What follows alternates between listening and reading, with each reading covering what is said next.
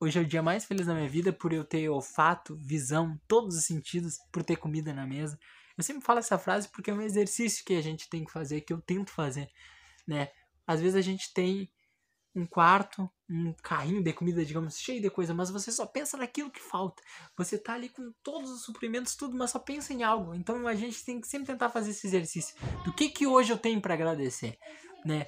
Hoje pode não ser de fato o melhor dia das nossas vidas, mas alguma coisa fica, alguma coisa a gente fez que a gente nem nota, mas que outra pessoa sonha em ter, sonha em fazer questão né, 96 fala sobre os diferentes graus. Ele pergunta se há diferença de escala entre os espíritos, né?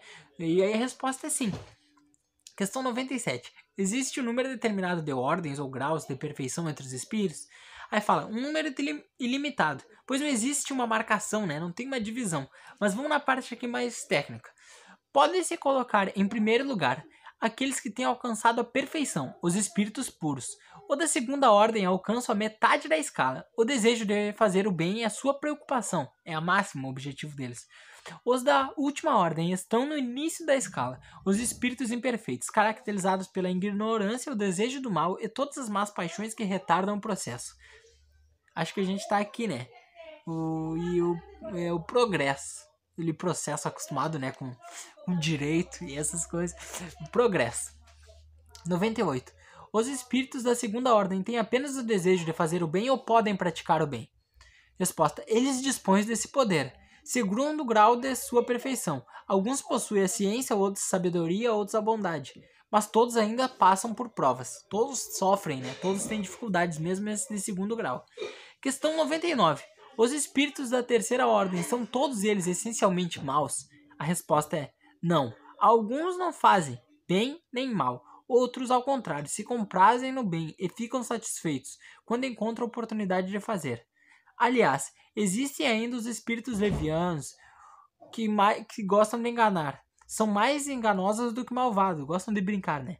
Que se comprazem antes na malícia que na maldade, e que encontram prazer em mistificar e causar pequenas contrariedades das coisas que eles riem, né?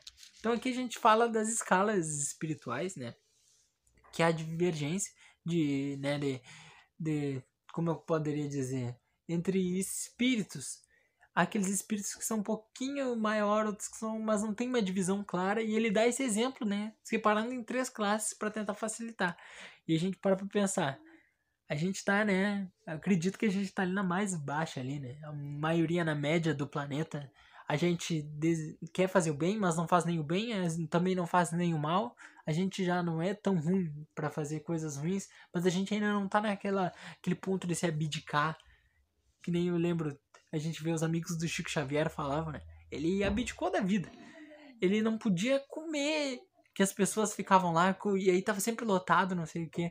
Aí disse que uma vez ele, ele coitado, não conseguia almoçar, porque tava sempre muita gente, muita gente, muita gente. Ele foi expulso de casa praticamente, né? Porque vinha muita gente na volta muita gente, os familiares não aguentaram, mas essa parte do almoço ali, aí ele fugiu para um campo, né, parece, para conseguir comer, pegou uma marmita, algo, uma história mais ou menos assim.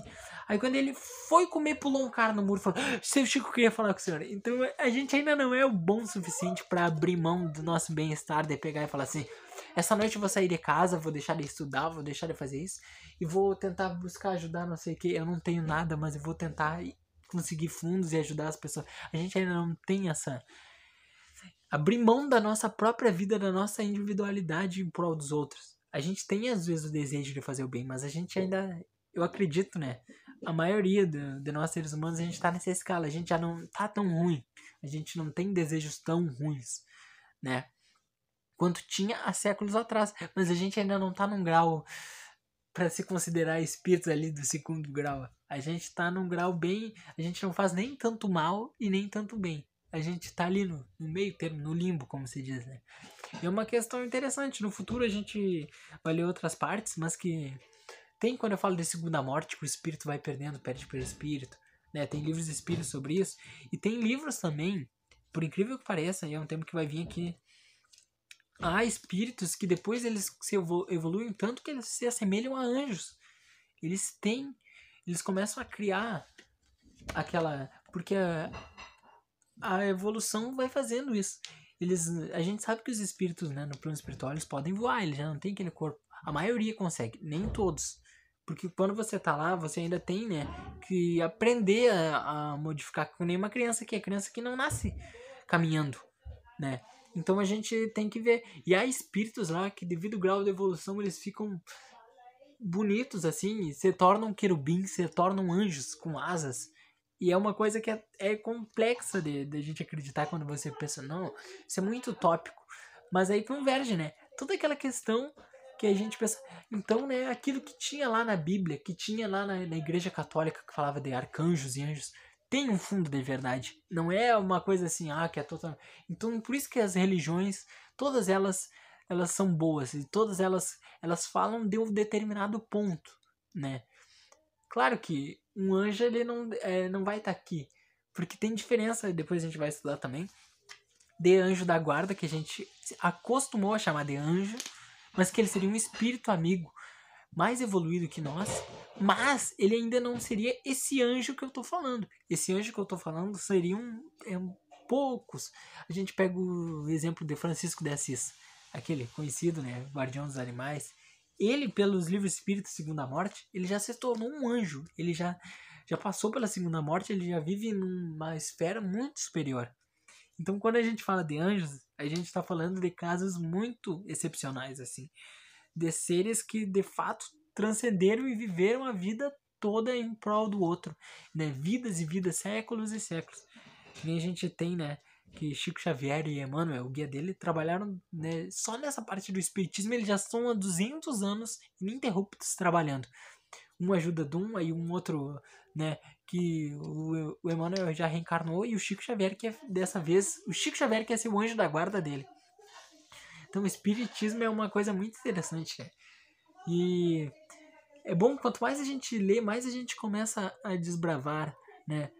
É, novos objetivos e novas visões, que nessa questão do anjo, quando se imagina, a gente vai demorar aí é uma coisa que já, né? Mas séculos, milhões de anos para chegar, talvez. Não sei quantos mil anos pra gente conseguir, talvez, chegar nessa evolução, mas a gente vai chegar. E a gente não pode pensar, bah, falta. A gente tem que pensar que a gente já foi uma plantinha minúscula e a gente já tá aqui, ó. Com milhões de células nos nossos organismos. Né? Nós já fomos, passamos pelo reino vegetal, pelo reino mineral. Pelo reino mineral a gente já passou. Imagina. E depois nós já viramos animais nós já estamos bem evoluídos. E nós temos que galgar mais coisas. A gente não, nós não estamos no nosso limite. O ser humano o ser vivo ele não é o final da raça. Ele é mais um. E gente, nosso corpo físico ele ainda vai evoluir muito. A gente tem monges budistas que conseguem hibernar. Eu não sei se vocês. Quem, quem estuda talvez já não ache tão. Hoje estou falando de coisas bem nada ortodoxas, nada como. Há monges que eles conseguem, que a gente vê eles ficam lá meditando. Tem uns que conseguem ficar anos sem comer, sem beber. Eles ativam uma parte do cérebro que os cientistas dizem que seria possível. Os ursos, nós, nós somos, nós nos dividimos